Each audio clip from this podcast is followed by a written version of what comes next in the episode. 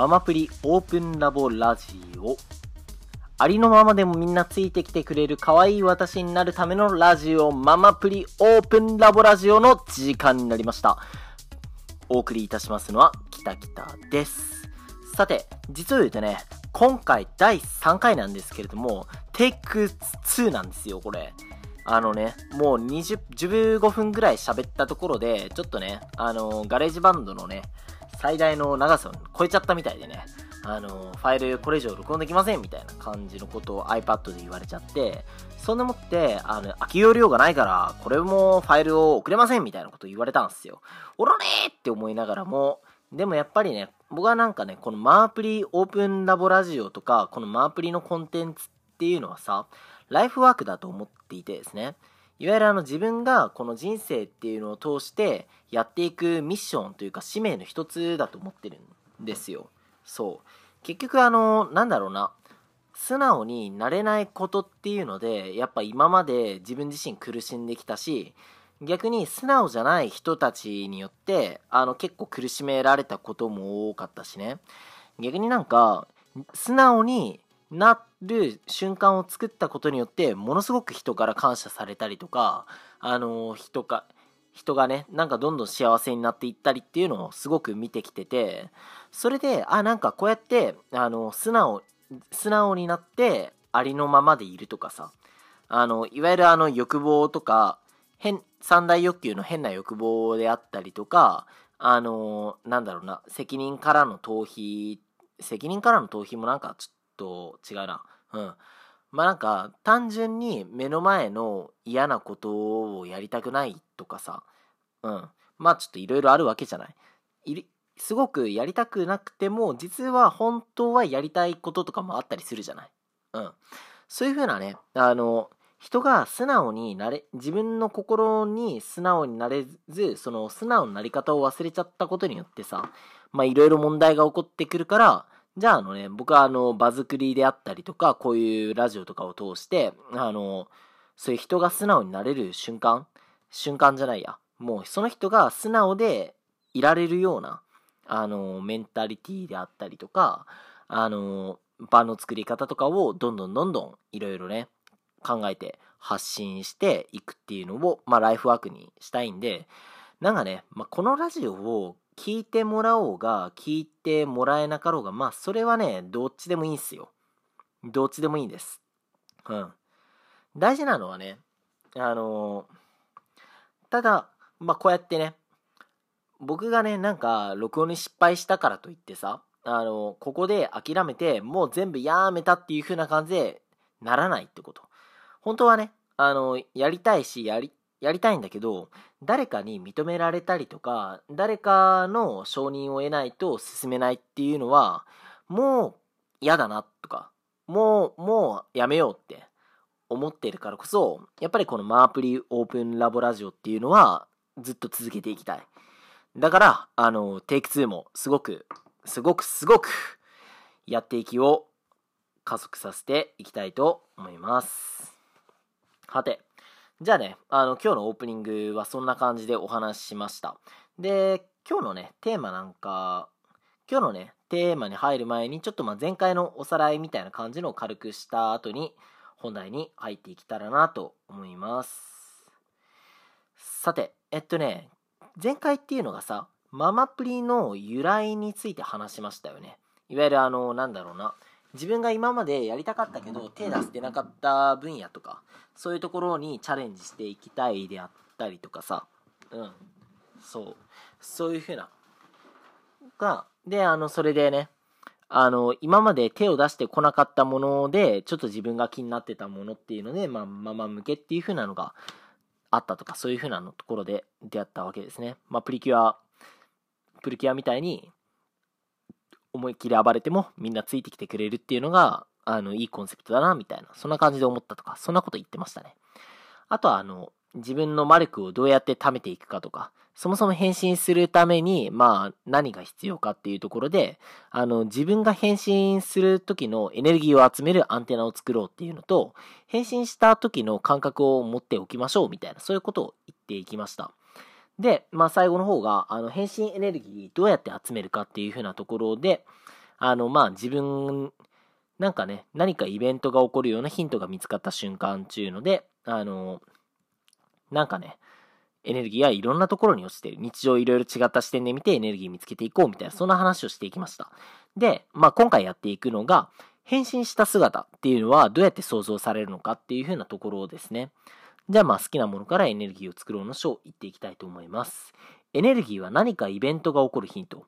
じゃあ自分のエネルギーになるようなヒントって一体何なんだろうっていうのについて考えてみるよ。単純にエネルギーは好きなものになるんだ。でも、好きなものを見つけるためのいくつかポイントっていうのを教えていきますよ。まず、過去、現在、未来と自分の今までとその時々の夢っていうのを振り返っていくことに、が大事。で、大人になればなるほど、仕事とかでね、忙しくなって子供の頃ほど遊ぶ時間って取れなくなっちゃいますよね。だってさ、子供の頃ってさ、もう無限に遊んでたじゃん。もう、すごいよね。あの、なんだろうな。例えばさ、あの、中休みとか、間、間休みとかってありました？いわゆるあの、なんだろうね、給食の前とかで、1、2時間目が終わったぐらいの時に、ちょっと一回や、休みましょうみたいな時間があってさ。で、その15分の間で、小学生とかさ、めっちゃドッジボールとかやるじゃん。うん。なんだったらこれ弾いてる人もさ、あの、ドッジボールじゃないにしても、ホッピングとかなんかこの一輪車とかさ、まあなんかあの、縄跳びとかいろんなもので遊んだかもしれないっす。よね。もうたった15分の時間外で遊びたいっていうので、もう授業終わった瞬間に走って校庭まで行って、それで遊ぶとか。それかもう友達のとこに去って行って、それでなんかね、あやとりとかいろいろ遊んだりしましょうみたいな、そんなことがあったじゃないですか。うん。逆にね、まあ子供の方がね、もう遊びに対して、まあ全力なんですよ。もうこの1分1秒でも無駄にしてやるものかっていう意識、子供本当に強いですよね。うん。の割には、あのー、なんだろうな。子供の遊びなんて無駄なんだから勉強、塾に行けっていう風な感じで結構言われたりするのがちょっとかわいそうだなって思いながらね。で、やっぱね、大人と子供で違うっていう風なポイントで、まあ遊ぶ友達も少なくなっちゃうよねっていうところも、さっき言ったのかな。うん。そう。だってさ、あの、大学とかさ、あの、高校とか中学とか小学校とかってさ、学校に行けば誰かいたじゃないですか。で、誰かいて普通に遊べたじゃないですか、彼らと。でもさ、なんか大人になったらさ、まあなんかね、会社の人たちと遊びに行くっていう風な感じのもあるかもしれない知れないし、知れないけどさ、あの、なんだろうな。会社の人と遊びに行くってなった時に、その会社の人と自分が今までにやったことがない遊びやったことあったりしたって、そういう話。で、あの、結局ね、大人の遊びってね、つまんないんだよ。大体さ、飲みに、飲みに行くかさ、なんか適当に旅行行って、そして飯食って、飯食って温泉入ってぐらいな感じだったりさ、あのー、なんだろうな、まあ、エロい、エッチな店とか行ったりとかさ、あのー、そんな、基本的に飯食って喋って終わりなんですよね。まあなんかね、遊び開拓して、逆に言えば、あの、まあそれが無難なんですよ。で、あの、そこそこ楽しいんですよ。楽しめるんですね。ってなったら、もう別に新しい遊び開拓する必要ないし、まあ逆にそれがなんか、あ感性合わなかったらっていうので大変だったりとかさ、あるわけじゃない？ってなったら、あの、大人になればなるほど、当たり障りのない遊びしかしないし、自分でわざわざ遊ぶ時間作ろうとも思わないの。疲れてるからね。疲れてるから、もう、遊んでる暇があったら休みたいみたいな、そんな感じで思ってる人結構多いんじゃないですか？でもね、やっぱ、そんな感じでね、あの、大人になるにつれて、まあそういう遊びとかそういうのをやらないと、その遊んでいた時の楽しいとか面白いっていう感覚どんどんなくしていっちゃうんだね。なくしていっちゃうとさ、あの、結果として、いざ、ああ、これ好きだった、いざなんかそれをやろうっていう風な感じ、選択肢として出てこないし、まあ、てか選択肢出てこないから、もう永遠にやらないし、で、遊べないみたいな、そういう感じなんですよね。うん。でね、まあ子供の頃と大人の頃、やつってさ、めっちゃめちゃさ、新しいいろんな遊び開拓してたじゃない？本当に。まあ、例えば、あの、鬼ごっことかカードゲームとか、あの、誘われたら大体何でもやっちゃうじゃん、子供って。うん。で、なんか他の人が見て楽しそうだったら、なんか大体何でもやっちゃいたいじゃん。うん。まあだから遊戯王とか、だからさ、遊戯王とかポケモンとか流行ったじゃん。うん。そう。だから、まあ、彼らはね、本当に、その遊びに対する、そのエネルギーというか、あの、熱っていうのがめちゃめちゃ貪欲で、あの、もうそういうね、遊びを開拓する力ってめちゃめちゃ秀でてるんですよ。逆に言えば、あの、自分がマックス、その遊びっていうのにめちゃめちゃグワーって興味を示していて、その遊びを何が何でもっていう風な感じの時だからこそ、結構ね、過去にやっていた遊びとか、過去の将来の夢とかにめちゃめちゃヒントがある。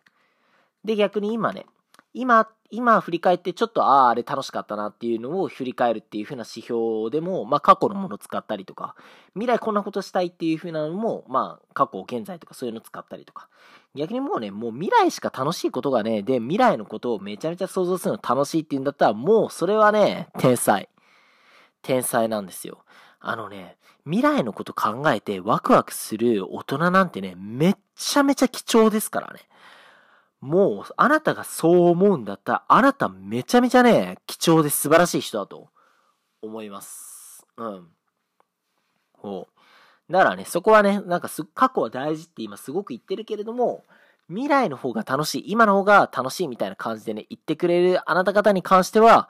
本当に素晴らしいからね。もういつまでもね、その心、絶対に忘れないでほしいって思いますね。そう。まあ、ただね、あの、大人というか、今、現代だから結構できることもあってさ、まあ、友達いなくてもさ、やりたい遊びをやるサークルってさ、結構体育館とか SNS とか見ていれば簡単に見つかんだよね。そう、大人のサーサークルっていうのがさ、まあなんか結構大きくなって、それがまあなんかね、インターネットで探せるようになったっていうのが結構現代のいいところだなって思います。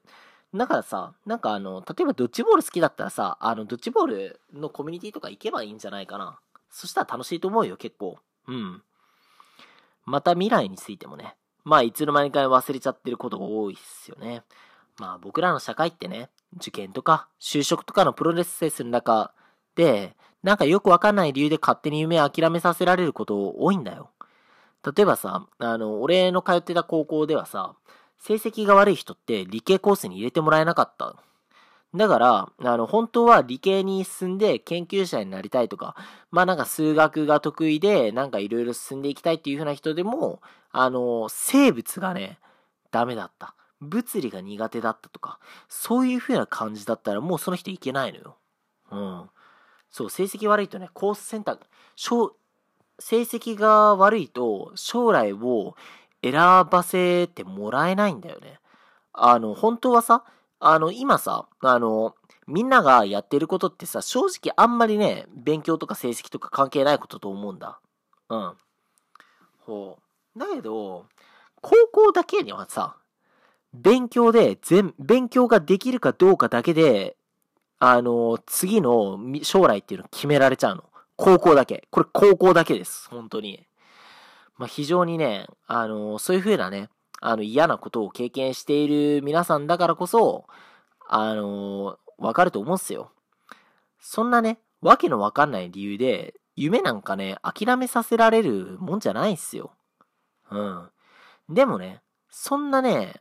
非合理な、非常識なね、あの、非倫理的なことをね、結構ね、我々あの、少年、少年から大人になる間で結構浴びせられるわけですよ。でもね、そんなことないよ。いつだって人間やり直せるし、いつだって夢を始めることができる。だってさ、伊能忠敬っていう人知ってるかなあの、日本地図をね、あの、全国を歩いて作った人なんだけれども、あの人が、あの、日本地図完成させる前に、まあ、天体とか星とかその辺の勉強を始めたんだって。で、それがね、あの、測量とか、あの、距離を測るとかそういうのに応用されて日本地図っていうのを作ったんだけど、その人が星のと、星のね、あの、勉強し始めたのって50歳からなんだよ。で、日本地図完成が74歳。っていう風な感じなんですよね。だからさ、あの、歴史上でいろいろ見て、まあ、実ろうが実らないが置いといて、あの、夢を追いかけることっていうのはね、何歳になってもできるし、何歳になってもやっていいことなんですよ。本当はそうなんだよ。だから、あの、0歳から20歳までの22、4歳、22歳かな。あの、就職っていう風なところも含めたら。あの中で、すごく限られた選択肢の中で、なおかつ、将来を自分の意思だけで選ぶことができないっていう風な時代に育ってしま、あの期間だけが異常なんですよ。あの期間だけが本当に異常。でも、本当はいつの時代もみんな好きなことやっていいし、自分の望む未来に進んでいいんですよ。そういうのをね、あの、大人だから、やっぱ大人になったか、今だからこそちょっとね、思い出してやってみてほしいなって思いますね。そう。まあね、本当にね、あの、今さ、僕がさ、Kindle 本とか何のこれもなしで出したし、こうやってあのね、あの、Spotify でララジオの配信とかできているあたりさ、今って自分の夢をね、自分の夢をどんどんやってみて、それをバンってやってみるっていうのが簡単にできんの。うん。そう。大事なのは、それがね、いちいちよ、そこに余計なもの絡ませないっていうところ大事ですね。将来は役に立たなくてもいいし、それをするだけ生活をしていかなくてもいいし、その仕事をやるしか生きる道がないなんてね、洗濯機がなかった現代、時代とかさ、武士や農民の時代の遺物なんだからさ、そういうのさ、どんどん現代にアップデートしていきましょうよ。ね。返信、じゃあ次の章、行っていきたいと思います。まあね、そんな感じでね、なんか自分の夢に向かってゴーって走っていけるようなものがあったら、あのエネルギーっていうのが湧いてきて、そこで夢中で何かやってるとか、なんか面白いなっていうのがやっぱ変身した姿なんですね。うん。でもって、あの、まあなんかなりたい自分になれたっていうのも変身した時の姿かなって思う。でね、この変身した、今から話すのっていうのが、変身した時の姿を思い浮かべる上で、絶対にやってほしいこと。そう、あるいは、これやるとめちゃめちゃしんどいぞっていうことについて話す。でね、変身した時の姿ってどんな感じだろうって考える時にさ、みんなね、大体ね、数値とか目標とか、そういうので考えがちなんだよ。でもさ、それってめっちゃしんどいんすよ。なんでかっていうと、その目標や数字ばかりに気を取られちゃうとさ、それ以外に自分の変化があった時にそこに気づけないんですよ。いわゆるあなたが変化、ここに向かっていくんだっていう風な、それを目標とか、なんか数値とかそういう、なんか価値としたものでしちゃうとさ、あの、いわゆるそこにどれだけ近づいたか近づいてないかでしか、あなたの変化って測れなくて、本当はもっといろんな変化があるはずだのに、その変化っていうのを全部無視してしまう。結果自分は全然変身できない。もうダメだっていう風な感じになっちゃう。これはね、とってもしんどい話じゃないですか。だからね、あの、変身ってさ、普段の自分とはいい意味で全く違う分自分になれることなんだよ。つまりさ、自分の立場とかいろいろ忘れちゃうくらいに楽しくて夢中になれるってことなんだよね。要はそれくらい楽しめているってことが大事なんだ。自分がさ、変身した。それって自分が自分でなくなってしまうくらい楽しい瞬間じゃないとわかんないです。体に聞いてみるしかないんですよ。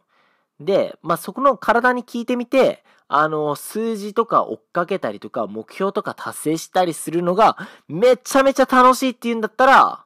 それはいいんです。逆にそうじゃないのに、数字とか目標とか追いかけちゃうと、辛い。めちゃめちゃ辛いです。でもやっぱりね、そんな感じでも、そこに向かって変身したいっていうのは、思うじゃないですか。別にね、あの、目標とか数字とかでやるっていうのは、全然それはそれであっていいと思うんですよ。ただね、大事なのは、そこだけにゴールを絞らないってこと。だからね、キタキタがそのママプリで教えてることでね、ダブルゴールっていうのがあるんだ。ダブルゴール。要は自分の中に望むゴールの他にもう一つ別の軸でゴールを作ること。例えばさ、スポーツの、スポーツっていうのは基本的に勝ち負けが評価されるんだけれども、その勝ち負けを通して自分が昨日よりもどういうところで良か良くなったのかとか、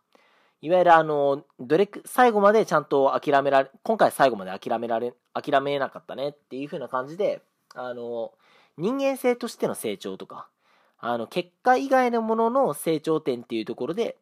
で、あの、いろいろゴールを決めていくと。そう。まあなんかね、いわゆるあのね、ゴールっていうのは2つあった方がいいんだ。結局。なぜならば、あの、ゴールを2つ決めておくとか、あの、増やしておくことによってさ、よりいろんな自分の変化に気づける。よりあなたのどん素敵な変身姿っていうのが見えてくる。マーブリ講座でもね、あの、その人の目標とかさ、あの、僕からその人の目標っていうのを引き出したのと、俺からね、その人をインタビューしてみて、あ、なんかこういうところを、なんかすごくいいから、こういうところを覚醒するといいなっていう風なところで、与えていく目標っていうのがあったりするんだよね。で、まあその2つを設定したわけで、上でいろいろ、まあなんかいろんな遊びに取り組んでもらうっていう風なことをやっていきますと。で、まあこれ読んだ人、これのラジオとか聞いた人とか、マープリ本読んだ人の中でさ、ちょっとなんか私もそれやってほしいなっていう風な人は、あの、マープリコース参加してもらえなくても、そういうダブルゴールの設定っていうのは全然僕いくらでもね、付き合いますので、あの、よかったら、あの、マープリのホームページとか見てもらったらいいのかなって思います。まあ、はじめにね、自分の中で目的や目標を設定して何かにトライしたとき、自分、昨日よりのね、自分よりもちょっとでもいい部分が見つかったな、それはもう一方のゴールの達成の証拠。昨日よりも近く、昨日よりも確かになる。その感覚を一歩一歩踏みしめていくのが変身へのロード。そういう風な感じで自分が変身した姿っていうのにちょっとずつ気づいていくっていうのが大事ってことになりますね。はい。いかがだったでしょうか？ママプリオープンラボラジオ第3回。あのね、俺今回さ、あの、早く終わると思ってたんだよ。だって、もう、これの前にもう20分ぐらい喋ってさ、もう疲れたからさ、サボっちゃおうかなって思ったんだけど、やり始めるとね、もうこんなに長く聞いちゃってるんですよね。いやー、やっぱね、あの、聞いてくれる人がいるのはすごくありがたいことだし、今日の俺のダブルゴールの達成としては、一回ボツになったからといって、それを、そっからの後の収録っていうのをサボらないっていうのでね、なんかすごくいいことできたんじゃないかなっていうので、テンション上がりました。まあ、そんな感じでね、あのー、次もどんどんやっていきましょう。次がね、あのー、ね、返信した時に、じゃあ返信に気づいた時に、どういうことに振り切っていけばいいのかっていう風な感じのところで、そういうコツをやっていきます。でね、まあなんか今までのまとめっていうのを軽く挟んで、あのー、なんだろうな、っていうので終わりにしたいと思います。じゃあ、マープリーラオープンラボラジオ第3回、最後までご視聴ありがとうございました。また次の回でお会いしましょう。さらば